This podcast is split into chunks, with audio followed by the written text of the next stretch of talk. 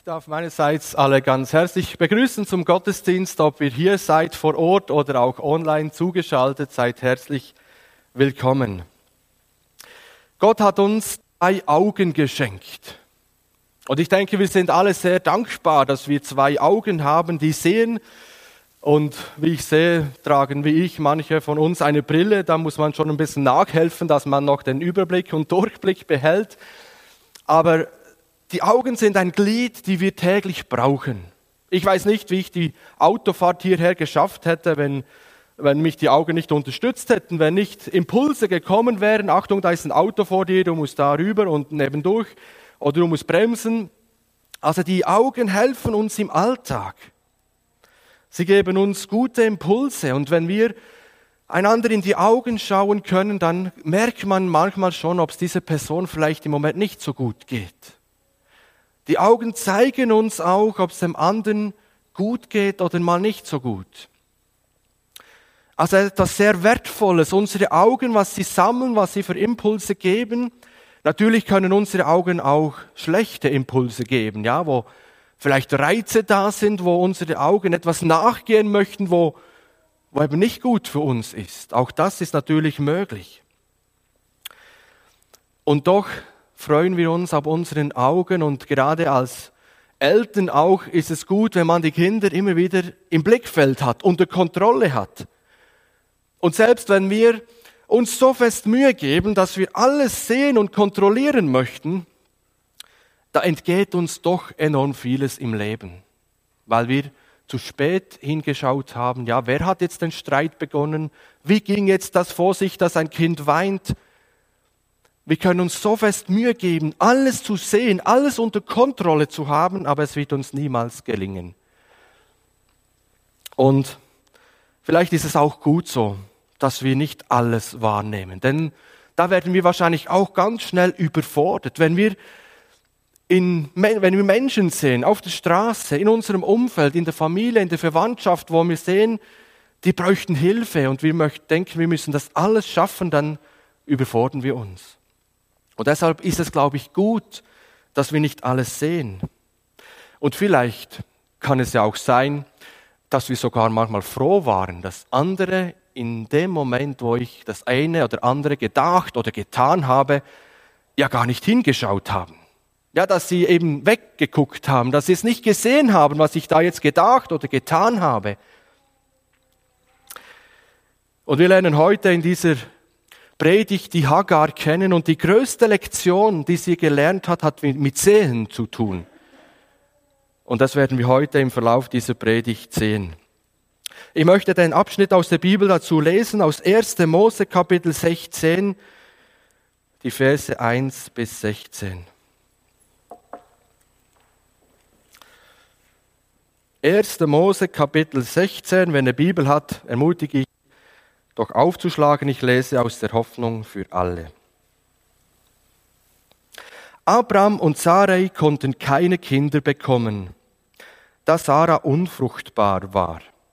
Eines Tages schlug sie ihrem Mann vor, du weißt, dass der Herr mir Kinder versagt hat, aber nach den geltenden Gesetzen kannst du mir durch eine Sklavin Kinder schenken. Darum überlasse ich dir meine ägyptische Magd Hagar. Vielleicht werde ich durch sie doch noch Nachwuchs bekommen. Abraham war einverstanden und Sarai gab ihm die Ägypterin Hagar zur Nebenfrau, die ihr als Sklavin diente. Sie lebte zu der Zeit schon zehn Jahre im Land Kanaan. Abraham schlief mit Hagar und sie wurde schwanger. Als Hagar wusste, dass ihr Kind, dass sie ein Kind erwartet, sah sie auf ihre Herrin herab. Da beklagte Sarai sich bei Abraham. Jetzt, wo Hagar weiß, dass sie schwanger ist, verachtet sie mich. Dabei war ich es, der sie dir überlassen hat. Du bist schuld, dass ich jetzt so gedemütigt werde. Der Herr soll entscheiden, wer von uns beiden im Recht ist. Sie ist dein Eigentum, erwiderte Abraham. Ich lasse dir freie Hand, mach mit ihr, was du willst. In der folgenden Zeit behandelte Sarai Hagar so schlecht, dass sie davonlief. Und der Engel des Herrn fand sie an einer Wasserstelle in der Wüste auf dem Weg nach Schur und fragte sie, Hagar, du Sklavin von Sarai, woher kommst du Und wohin gehst du? Ich bin auf der Flucht vor meiner Herrin Sarai, Sarai, antwortete sie. Da sagte der Engel des Herrn zu ihr, Geh zu ihr zurück, bleibe ihre Sklavin und ordne dich ihr unter. Ich werde dir so viele Nachkommen schenken, dass man sie nicht mehr zählen kann. Du bist schwanger und wirst bald einen Sohn bekommen. Nenne ihn Ismael, denn der Herr hat gehört, wie du gelitten hast. Dein Sohn wird wie ein wildes Tier sein, das niemand bändigen kann. Er wird mit jedem kämpfen und jeder mit ihm. Voller Trotz bietet er seinen Verwandten die Stirn. Da rief Hagar aus, ich bin tatsächlich dem begegnet, der mich sieht. Darum nannte sie den Herrn, der mit ihr gesprochen hatte, du bist der Gott, der mich sieht. Der Brunnen an dieser Stelle erhielt den Namen Brunnen des Lebendigen, der mich sieht. Er liegt bekanntlich zwischen Kadesh und Beret. Hagar ging wieder zurück und bekam einen Sohn, und Abraham, Abraham nannte ihn Ismael. Abraham war zu der Zeit 86 Jahre alt. Damit wir diese Situation, in der sich Abraham, Sari und auch Hagar gehört mit dazu, befindet, müssen wir Kapitel 15 kurz anschauen. Da hat Gott zu Abraham geredet in einer Vision. Und er hat ihm im Vers 1 gesagt, hab keine Angst, Abraham, ich beschütze dich wie ein Schild und ich werde dich reich belohnen. Also eine Verheißung von Gott, der dem Abraham gibt. Aber der Abraham, der weiß, dass ihm eines fehlt, das Wichtigste zur damaligen Zeit, Nachkommen, Kinder, und zwar männliche Nachkommen, weil damit eben die Nachkommenschaft gesichert war. Und dann sagt er das auch seinem Herrn und sagt im Vers 2, ach Herr, mein Gott, was willst du mir denn schon geben? Du weißt doch, dass ich keinen Sohn habe. Du selbst hast mir Kinder versagt. Und dann sagte Gott, dass all das, was er hat, einmal sein Diener erben wird. Aber dann sagt Gott, nein, nein, nein, nein, im Vers 4. Nicht irgendein Diener wird dein Erbe sein, sondern wer? Dein eigener Sohn. Gott gibt also dem Abraham dieses Versprechen und sagt, dein eigener Sohn wird der Erbe sein. Und damit sagt er ihm, du wirst einen Sohn bekommen. Und das war die Verheißung, die Gott dem Abraham gegeben hat. Ich versuche diese Predigt mit einer Skizze ein bisschen zu begleiten und kommt immer wieder mal was dazu, ähm, dieser Weg, den eben Hagar hier mitgegangen ist. Und im Vers 6 lesen wir im Kapitel 15, dass Abraham nahm dieses Versprechen ernst. Er setzte sein ganzes Vertrauen auf den Herrn und fand so Gottes Anerkennung. Also Gott hat ihm dieses Versprechen gegeben. Und der Abraham, der hat Gott fest vertraut und gesagt, ja, ich vertraue Gott, dass er mir diesen Sohn schenkt. Also, man kann sagen, das Versprechen, das ist gegeben, du wirst einen Sohn bekommen. Und was jetzt kommt, ist eine lange Zeit des Wartens. Ein langer Weg, auf dem sich Abraham und Sarai befinden. Wir haben am Ende vom Text gelesen, sie waren bereits zehn Jahre im Land. Und wir haben auch das Alte gelesen von Abraham, 86 Jahre. Und zehn Jahre davor kann man ungefähr denken, hat er dieses Versprechen gegeben, war es 76. Seine Frau war nicht viel jünger. Also vom biologischen Alter her war das schon relativ kritisch. Eigentlich menschlich gesprochen schon fast unmöglich, dass sie noch Kinder bekommen. Aber diese Zeit des Wartens, die war für Abraham und Sarai einfach enorm herausfordernd. Und ich denke, das können wir auch verstehen. Und dann gab es diesen Moment im Leben von Sari, wo sie sagt, jetzt wird mir dieses lange Warten irgendwie zu einem Konflikt. Also jetzt, ich glaube, Gott hat uns vergessen. Gott hat vergessen, dass er uns einen Sohn versprochen hat. Und jetzt im Kapitel 16 kommt eben diese Situation, ich glaube, dass sie sich eben gerade so an dieser Gabelung hier befinden. Das lange Warten, haben sie Gott wie Zeit gegeben, dass er seine Verheißung einfüllen, erfüllen kann. Und jetzt ist Sarah hier an einem Punkt, wo sie sagt, also ich weiß nicht mehr, wie das weitergehen soll. Und dann klagt sie das eben bei Abraham, dass der Herr sie verschlossen hat. Der Herr ist es, der den Mutterleib öffnet. Im Psalm lesen wir das, dass Leibesfrucht ein Geschenk des Herrn ist.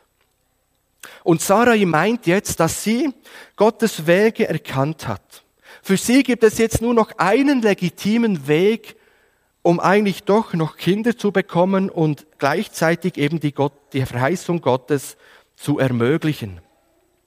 Wir müssen uns bewusst sein, dass zur damaligen Zeit, in dieser Väterzeit, dass man nur Glied der Familie sein konnte als Frau, wenn man Kinder zur Welt brachte. Also wenn jemand keine Kinder hatte, dann war, dann galt es eigentlich nicht wirklich als Zugehörigkeit zu dieser Familie. Das war also enorm tragisch, wenn eine Familie wie der Abraham und Sari keine Kinder hatte.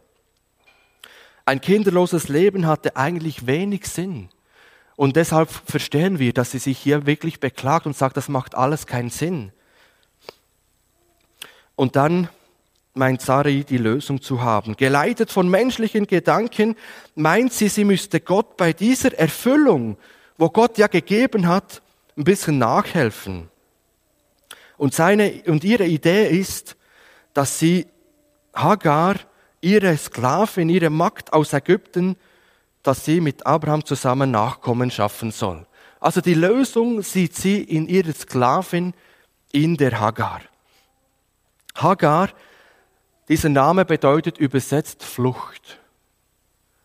Und wie wir in der Geschichte gesehen haben, hat das noch eine wichtige Bedeutung, dieser Name.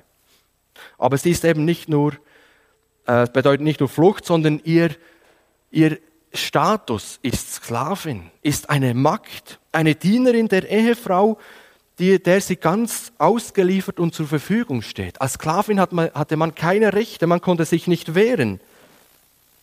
Und es war damals eben legitim, dass man diesen Weg wählte, wenn eine Frau von einem Mann keine Kinder bekam, dass man die Dienerin, die Sklavin nahm und sagte, du gehst jetzt zu meinem Mann und vielleicht kann ich mit dir Nachkommen bekommen. Und man hat damals das so ausgedrückt, dass dann die Sklavin auf dem Schoß dieser Frau das Kind zur Welt gebracht hat, einfach zum zeigen, das ist jetzt eigentlich mein Kind, ja, dieser von der Sarai. Einfach als, also man hat eigentlich Sarai, Tagar als Leihmutter gebraucht. Und auf diese Weise hoffte sich Sarah, Sarai durch Hagar einen Sohn zu bekommen. Und eigentlich tragisch dass wir hier lesen, dass Abraham einverstanden war. Das war der Vorschlag von der Sari und Abraham willigt ein. Aber es haben im Kapitel 15 gerade gelesen, dass Gott dieses Versprechen gab. Das wird dein eigener Sohn sein. Und dann haben wir auch gelesen, dass er sein Vertrauen ja ganz auf den Herrn gesetzt hat. Und was ist jetzt? Jetzt kommt Sari, seine Frau, mit einer Idee und sagt, du, ich kriege keine Kinder, nimm doch meine Sklavin, vielleicht mit ihr. Und der Abraham, der hat sicher genau gewusst, das Versprechen, die Verheißung Gottes steht. Die ist da. Aber er willigt ein und ist nicht bereit, diesen Weg, wo es vielleicht noch gebraucht hätte, bis Gott die Verheißung erfüllt hätte, zu gehen. Er ist bereit, quasi diese Abkürzung zu gehen. Ihre Gedanken dabei waren nicht göttlich, sondern menschlich. Ihr Wollen und Handeln entsprach nicht der göttlichen Verheißung. Und das darf auch uns heute bewusst sein. Wenn Gott eine Verheißung schenkt, dann wird er dazu stehen. Er wird sie zu seiner Zeit erfüllen, nicht zu unserer Zeit. Und unsere Zeit war eben die Zeit, wo dieser Konflikt entstand, wo Sarai dachte, jetzt muss es sein aber Gott wird zu allen seinen Verheißungen stehen, zu 100 Prozent. Gesagt, getan, und diese schlimmen Folgen empfand dann Sari zuerst, die Ideengeberin. Als Hagar nämlich merkte, dass sie schwanger war, sah sie auf ihre Herrin herab. Also man kann sagen, dieser Konflikt, der hier an dieser Stelle entstanden ist, der konnten sie lösen durch Hagar. Sie ist schwanger, aber was ist daraus entstanden? Ein neuer Konflikt. Ein Konflikt zwischen Hagar und Sarai. Und als sie als sie merkte, dass sie eben schwanger war, der war der Mutterstolz höher als die Rechtslage. Also wenn man diese beiden Frauen auf eine Waagschale legt, dann ist die Sklavin deutlich unter der Herrin. Sarai, ganz klar, das ist die Ehefrau von Abraham. Sarai hat, äh, Agar hat nichts zu sagen. Das ist ganz klar. Und jetzt in dem Moment, wo sie schwanger wurde, hat Hagar das gekippt. Der Mutterstolz hat so überwogen, dass sie jetzt auf ihre Herrin, auf Sari hinuntergeschaut hat, sie gering geachtet hat, weil sie eben bereit war, Kinder zu bekommen und ihre, quasi ihre Herrin nicht. Und dieses, diese Sache, die tut der Sari sehr weh und sie klagt, beklagt sich dann bei ihrem Mann, beim Abraham. Sie wendet sich an diese Sache an, an ihren Mann. Das ist auch der richtige Weg der Rechtslage entsprechend, weil der Vater damals hatte das Sagen, was die Familiensache anging. Und er ist dann auch der Richter im Bereich der Familie und dabei macht Sarah Abraham noch dafür verantwortlich, dass er schuld sei, dass dieses Unrecht, das ihr jetzt geschieht, dass er dafür verantwortlich sei. Und Abraham antwortet und stellt quasi diese Lage, die sich da gekippt hat, wieder her und sagt, sie ist und bleibt deine Sklavin, deine Dienerin und sagt damit, schau mal, du bist die Herrin und sie ist und bleibt die Sklavin, auch wenn sie schwanger ist. Du verfügst über sie und du kannst mit ihr machen, was du willst. Also sie gibt sie ihr volle Hand, volle Freiheit im Verhalten gegenüber Agar. Und was macht Sarai? Sie dreht natürlich diesen Spieß wieder um und macht deutlich, wer hier die Herrin ist. Und behandelt in der Folge Sarai so, äh, Hagar so schlecht, dass sie nur noch den einzigen Weg sieht, dass sie davonlaufen muss. Diese Lage für Hagar scheint so unerträglich, dass sie schließlich flüchtet in die Wüste. Hagar flüchtet in die Wüste, weg von ihrer Herrin. Das ist der einzige Ausweg, den sie noch sieht. Und wisst ihr, es ist eine Flucht ins Hoffnungslose. Sie weiß nicht, wo sie hin will. Sie reist, sie geht zwar Richtung Süden, sie ist unterwegs, möglichst weit weg von ihrer Herrin, vielleicht in der Hoffnung, dass sie niemand mehr findet dort in der Wüste. Mit, ihrer, mit ihrem Kind im Bauch ich weiß nicht, in welchem Monat schwanger sie war, wo sie die Flucht angetreten hat, aber für sie war klar, lange wird sie das nicht überleben. Und dann finde ich schön, dass es im Vers 7 dann heißt, der Engel des Herrn aber fand sie. Sie ist alleine geflüchtet, weg von ihrer Herrin. Aber der Engel des Herrn ging ihr nach. Sie ist weit in den Süden gezogen bis zur Oase auf dem Weg nach Schur. Und da begegnet der Herr der Hagar. Er sah ihre Not. Er sah, in welcher Situation sie sich befand. Und wo der Engel des Herrn da ist, stellt, stellt er zwei Fragen. Woher kommst du und wohin gehst du? Eine Frage nach ihrer Vergangenheit und eine Frage nach ihrer Zukunft. Woher kommst du? Ohne zu zögern kann sie darauf antworten, ja, ich bin auf der Flucht von meiner Herrin Sarai. Aber auf die zweite Frage weiß sie nichts zu sagen. Wohin geht sie eigentlich? Das weiß sie nicht. Ins Hoffnungslose. Sie hat keine Zukunft. Sie weiß nicht, wie es weitergehen soll. Es war ein Aufbruch ins Hoffnungslose. Und der Engel mit seiner Antwort nimmt sich ihrer Vergangenheit sowie auch ihrer Zukunft an. Und er greift zuerst ihre Vergangenheit auf und er legt sogar den Finger auf Hagars Kernproblem im Vers 9 und sagt ihr, kehre zu deiner Herrin zurück. Und was soll sie tun? Wieder ihre Herrin gering achten? Nein, und demütige dich unter ihre Hände. Also offenbar liegt die Wurzel des Problems in Hagars Haltung gegenüber ihrer Herrin.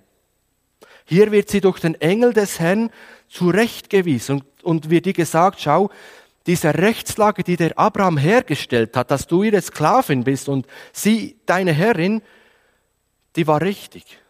Geh jetzt zurück und demütige dich unter ihre Hand. Sei bereit, ihr untertan zu sein.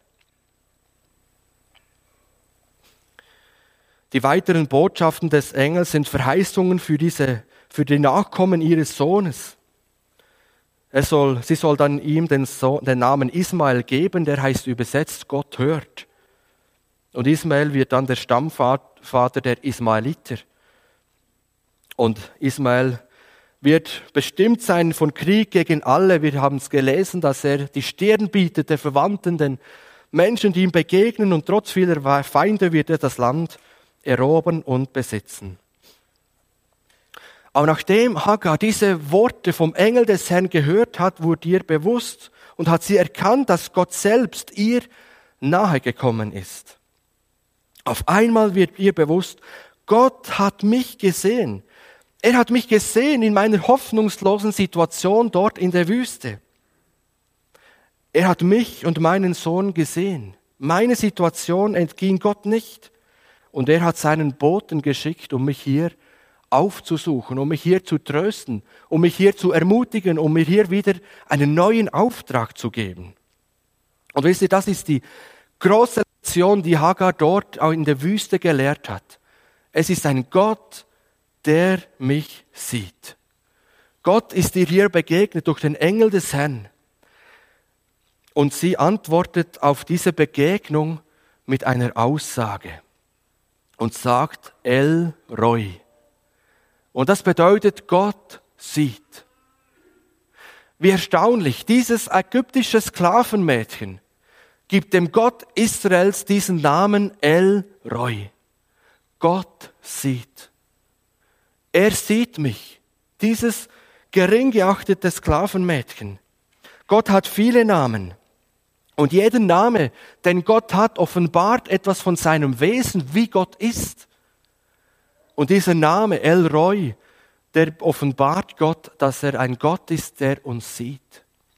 Der die Menschen sieht, der Hagar dort sieht. Egal, ob, ob sie eine Sklavin ist, ohne Recht, ohne Stellung im Leben, Sie war eigentlich die Ungesehene, Unangesehene in ihrer Kultur. Aber El Roy, Gott ist ein Gott, der sie sieht, der sie gesehen hat. Stellen wir uns ihre Verzweiflung vor, als sie floh und sich allein durchschlagen musste mit ihrem dicken Bauch und das Wasser ausgehend dort in der Wüste. Wie musste das für sie eine Perspektive der Hoffnung gewesen sein. Dieser Gott, er ist ein Gott, der mich sieht. Und er hat sich ihr angenommen. Ich möchte aus dieser Geschichte mit der Hagar jetzt einfach drei Stationen, oh, das ist ein bisschen zu weit, drei Stationen herausgreifen, wo wir uns vielleicht wiederfinden können. Station 1, da wo Hagar ins Spiel kommt. Du kannst Gott nicht verstehen. Du weißt, da gibt es eine Verheißung, dass Gott etwas tut, dass Gott eingreifen möchte, aber du bist wie Abraham und Sarai auf dem Weg. Und es kommt dir einfach unerträglich vor.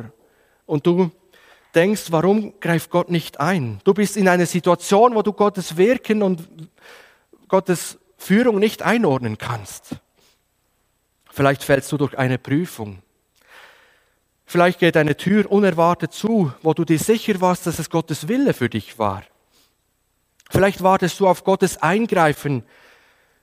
Vielleicht, dass eine schwierige Beziehungssituation sich ändert. Dass Gott eingreift und den leiblichen oder seelischen Schmerzen ein Ende macht. Vielleicht, dass Gott endlich dir den Partner oder die Partnerin fürs Leben schenkt. Und du bist irgendwie an dieser Stelle und denkst, du hast einen Konflikt mit Gott und denkst, Mensch, warum tut er nichts? Warum greift er nicht ein?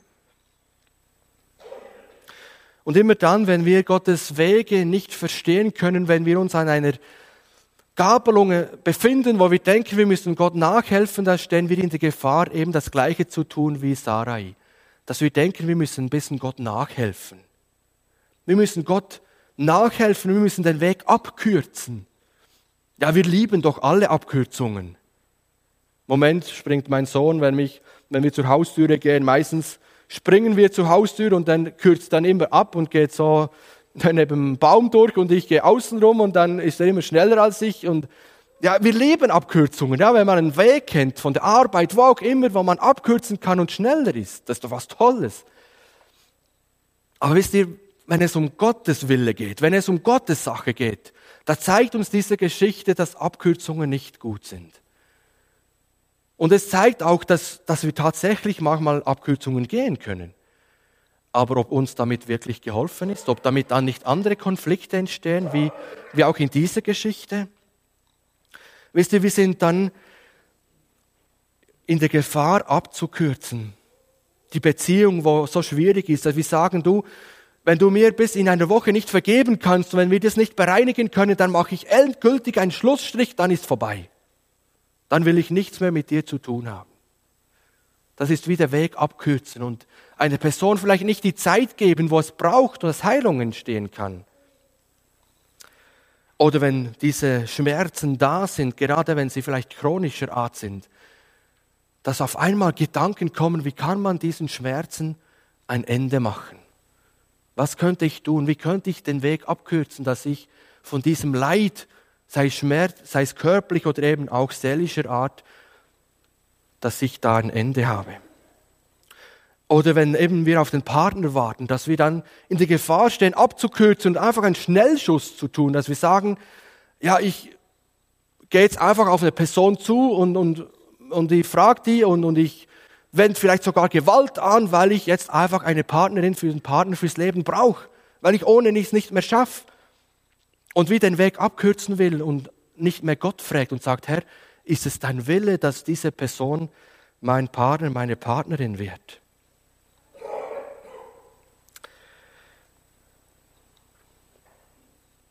Ich denke, es gibt andere Punkte, wo wir Gott nachhelfen dürfen. Ich glaube, es war Moody, dieser Evangelist und Beter, der einmal gesagt hat, er betet am Morgen, ich weiß nicht mehr, zwei, drei Stunden lang und dann hilft er Gott, sein Gebet zu erhören. Aber dabei hat er an viele Menschen im Gebet gedacht, die den Herrn Jesus noch nicht kennen. Und er hat gefleht und gesagt, Herr, rette diese Menschen. Und dann hat er gesagt, jetzt helfe ich Gott, dass diese Menschen gerettet werden. Ja, lass ich mich gebrauchen, jetzt gehe ich auf die Straße und jetzt rede ich mit ihnen und erzähle ihnen von Jesus. Da möchte Gott uns gebrauchen, da dürfen wir ihm dabei helfen. Aber in dieser Situation, wo eben Abraham und Sarai war, war es nicht richtig. Vielmehr ist in diesen Situationen Geduld angebracht. Ausharren. Geduld bedeutet übersetzt darunter bleiben, unter einer Last bleiben. Und das möchte Gott, dass wir, wenn er eine Verheißung uns schenkt, zum Beispiel, dass die Versuchung so ein Ende nimmt, dass wir es ertragen können, dass wir darunter bleiben. Ich weiß nicht, ob du dich vielleicht jetzt auch irgendwie ein bisschen identifizieren kannst mit dieser Station, mit diesem Ort. Da möchte ich dich ermutigen. Gott ist ein Gott, von, der heißt El Roy. Gott sieht dich auch in dieser Situation. Du musst nicht erst in der Wüste sein, in der hoffnungslosen Situation sondern El Roy. Gott sieht dich auch jetzt an dieser Gabelung, wo du denkst, Mensch, Gott, es wäre jetzt dran einzugreifen. Da sieht Gott dich. Er hat dich nicht vergessen. Er hat damals auch Asari und Abraham nicht vergessen. Die Zeit war einfach noch nicht da, dass Gott eingreift. Und auch in deinem Leben, wenn Gott bis heute nicht eingegriffen hat, dann ist es noch nicht die Zeit dafür. Dann hab Geduld dann machst du wie der Abraham, vertrau Gott von ganzem Herzen, dass er noch eingreifen wird. Und du darfst Gott wirklich sagen, dass, was im 1. Korinther 10, 13 steht, dass, dass du Gott sagen kannst, du hast versprochen, dass die Versuchung so ein Ende nimmt, dass wir sie tragen können. Dass sie nicht über unsere Kraft hinausgeht. Und dann darfst du an dem Punkt sagen, Herr, jetzt geht die Versuchung oder dieses Warten über meine Kraft. Ich bin am Ende. Ich kann nicht mehr dann konfrontiere Gott mit dieser Verheißung. Sag es ihm. Er ist El Roy. Er versteht dich. Er sieht dich in dieser Situation. Und wisst ihr, ich bin froh, dass Jesus Christus selber den Weg übers Kreuz nicht abgekürzt hat. Wenn er das getan hätte, dann wären wir heute alle nicht hier, glaube ich. Dann wäre unser Glaube umsonst. Wenn Christus nicht gestorben wäre und nicht auferstanden wäre und heute lebt, dann wären die Christen die elendesten Menschen unter den ganzen Menschen, sagt Korintherbrief. Aber er hat den Weg nicht abgekürzt. Selbst als er am Kreuz hing und dieser Verbrecher gesagt hat, er hat anderen geholfen, er soll dich doch selber und uns helfen. Und in einem Männerchorlied heißt es, er konnte tausend Engel rufen.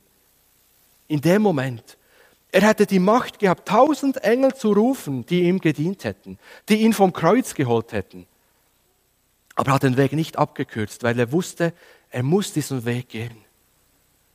Und es war auch die Zeit, wo er von Gott verlassen war, dort am Kreuz hängend, für uns Menschen, weil alle Menschen Rettung brauchen, Vergebung ihrer Schuld brauchen. Jesus es selber hat den Weg nicht abgekürzt. Dafür wollen wir ihm danken.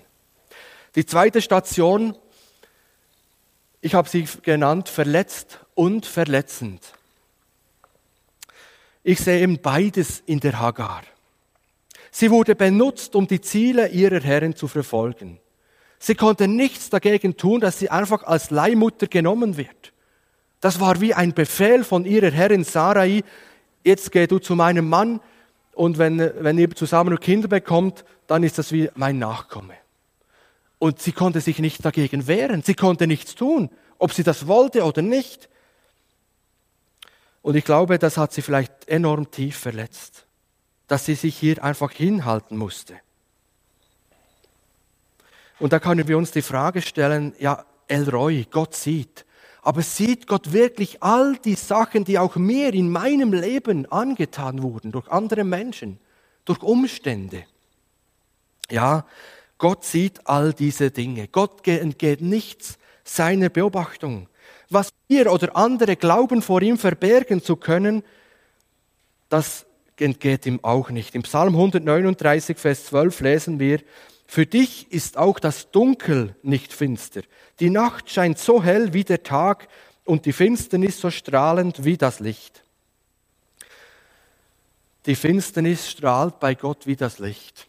Alles, was uns vielleicht im Verborgenen angetan wurde, jede Verletzung in unserem Inneren, die ist bei Gott bekannt. Er sieht hinein.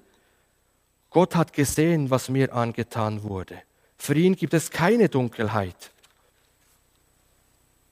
Und wisst ihr, eines Tages wird er Recht richten. Es kommt eine Zeit, da wird er alles Unrecht wieder gut machen. Wie tröstend ist dieser Gedanke. Gott wird jedes Unrecht, das jemandem mir zugefügt hat, zur Sprache bringen.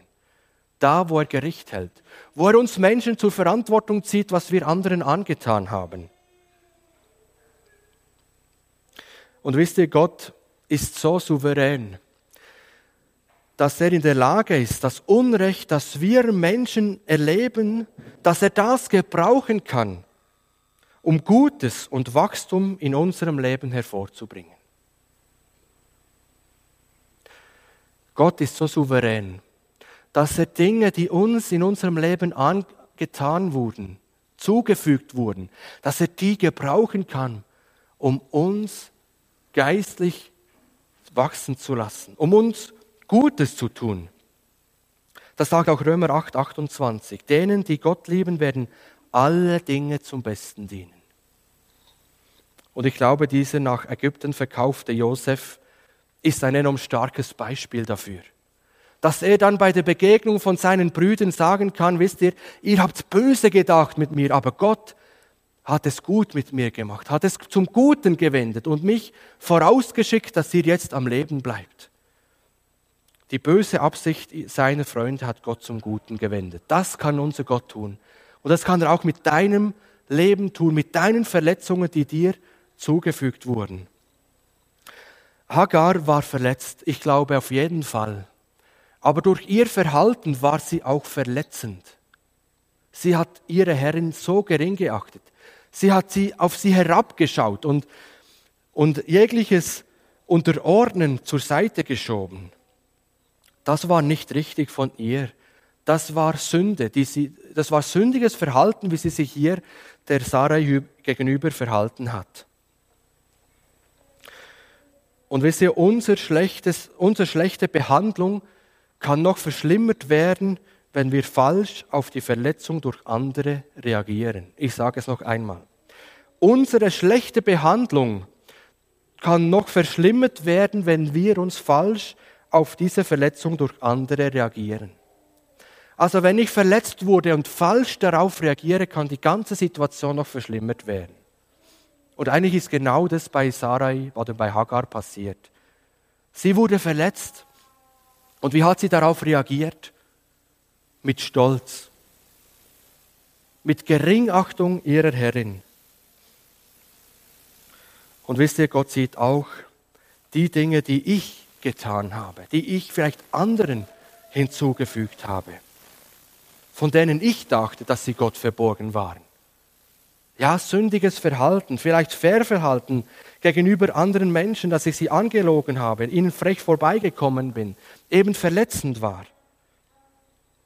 Und vielleicht ist es die Vorstellung am schwersten zu bejahen, dass Gott meine sündigen Dinge sieht, von denen ich dachte, ich könnte sie vor Gott verbergen. Doch Gott ist eben ein Gott von Elroy. Er sieht auch die verborgenen Dinge. Wenn ein Krimineller bei der Polizei ein Geständnis ablegt, dann erzählt er meistens Dinge, die sie vorher nicht wussten.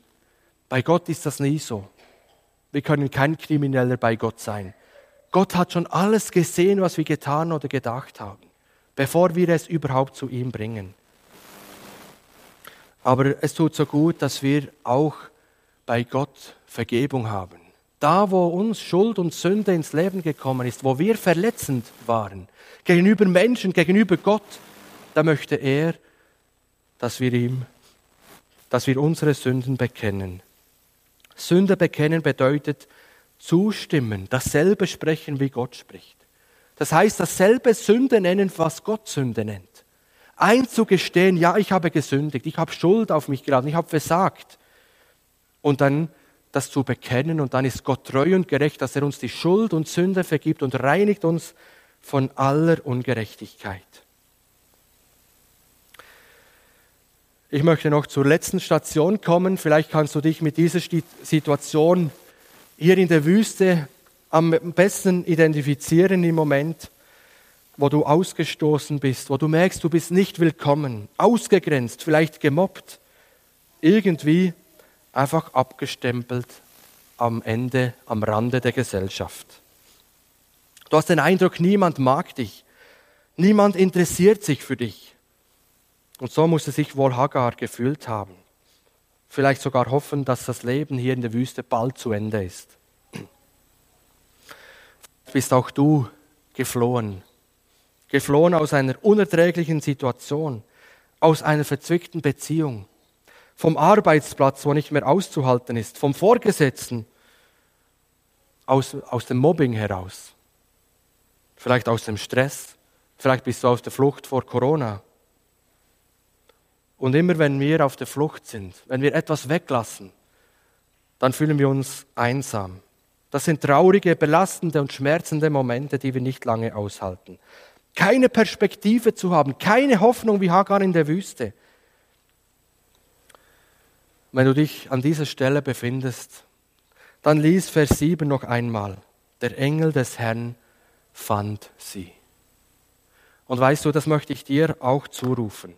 Wenn du dich heute mit dieser Situation identifizieren kannst, dann möchte ich dir diese Gottesbegegnung auch wünschen, die Hagar in der Wüste hatte. Gott ist es nicht egal, wie es dir geht. Gott ist es nicht egal, wo du bist. Und er möchte heute noch seine Boten schicken, die dich aufsuchen an dem Ort, wo du dich gerade befindest. Er möchte dich aufrichten und stärken. Und vielleicht stellt er dir die gleichen zwei Fragen wie der Hagar. Wo, woher kommst du und wo gehst du hin? Und vielleicht möchte er dich so ermutigen, dass du dich wieder aufmachst wie die Hagar, dass sie dann wieder zurück an ihre Stelle neben der Sarai ging und ihren Platz einnahm. Vielleicht möchte der Gott dich hier ermutigen, deinen Platz zu gehen, an deinen Platz zu gehen. Und ich wünsche dir, dass du die gleiche Lektion lernst wie die Hagar. Dass Gott ein Gott des El Roy ist. Dass Gott ein Gott ist, der dich sieht. Und wenn du dich ausgestoßen und abgelehnt fühlst, dann möchte ich dir noch einen Vers zurufen, der Jesus selber gesagt hat. Und es ist dieser Vers, der uns dieses ganze Jahr durch das Jahr begleitet, der, diese Jahreslosung aus Johannes 6, Vers 37, was heißt, wer zu mir kommt, der wird nicht abgewiesen. Denke immer wieder daran, bei Gott wirst du nicht abgewiesen. Wer zu ihm kommt, wer sich vom Engel des Herrn finden lässt, der ist bei Gott willkommen. Der darf kommen, der wird nicht abgewiesen, der ist angenommen. Wie stärkend, wie ermutigend war diese Begegnung mit, mit dem Engel des Herrn von der Hagar. Ja, egal in welcher Lebenssituation du dich gerade befindest, Gott El Roy, ein Gott, der dich sieht in deiner Situation. Er sieht dich, wenn du seine Wege nicht verstehen kannst. Wenn du irgendwo hier stehst und denkst, Mensch, Gott müsste wirklich jetzt eingreifen. Er sieht dich auch, wenn du verletzt bist. Wenn du Dinge erlebt hast, die andere dir zugefügt haben. Und auch wenn du eine Person bist, die vielleicht andere verletzt hat. Gott sieht dich auch an diesem Ort. Und er möchte dir beistehen und dich ermutigen. Und er möchte auch eine Begegnung mit dir haben, wenn du dich an dieser Station befindest, in der Wüste. Er möchte zu dir reden. El Roy, es ist so gut, diesen sehenden Gott zu kennen und mit ihm unterwegs zu sein. Ich möchte mit einem Vers aus Psalm 139 schließen. Was heißt, Herr, du durchschaust mich, du kennst mich durch und durch. Ob ich sitze oder gehe, du weißt es. Ob ich gehe oder liege, du siehst mich. Elroy, Gott sieht mich, er sieht dich. Und das wünsche ich uns allen, das wünsche ich dir für, diese, für diesen heutigen Tag, aber auch für die kommende Zeit. Egal in welcher Situation du dich befindest, denk dran, nimm diese Lektion mit, die so wichtig ist, die auch wir brauchen. Gott ist ein Gott, der mich sieht, der auch meine schlechten Dinge sieht, mein sündiges Verhalten sieht. Aber das ist gut so. Denn dann weiß er, wie es mir geht. Dann darf ich mit, zu ihm rennen mit, mit meiner Schuld und er hat offene Arme und wartet auf mich. Und er freut sich, wenn ich ihm meine Schuld und Sünde bekenne. Wir möchten abschließend miteinander beten und ich bitte, wer kann, dazu aufzustehen.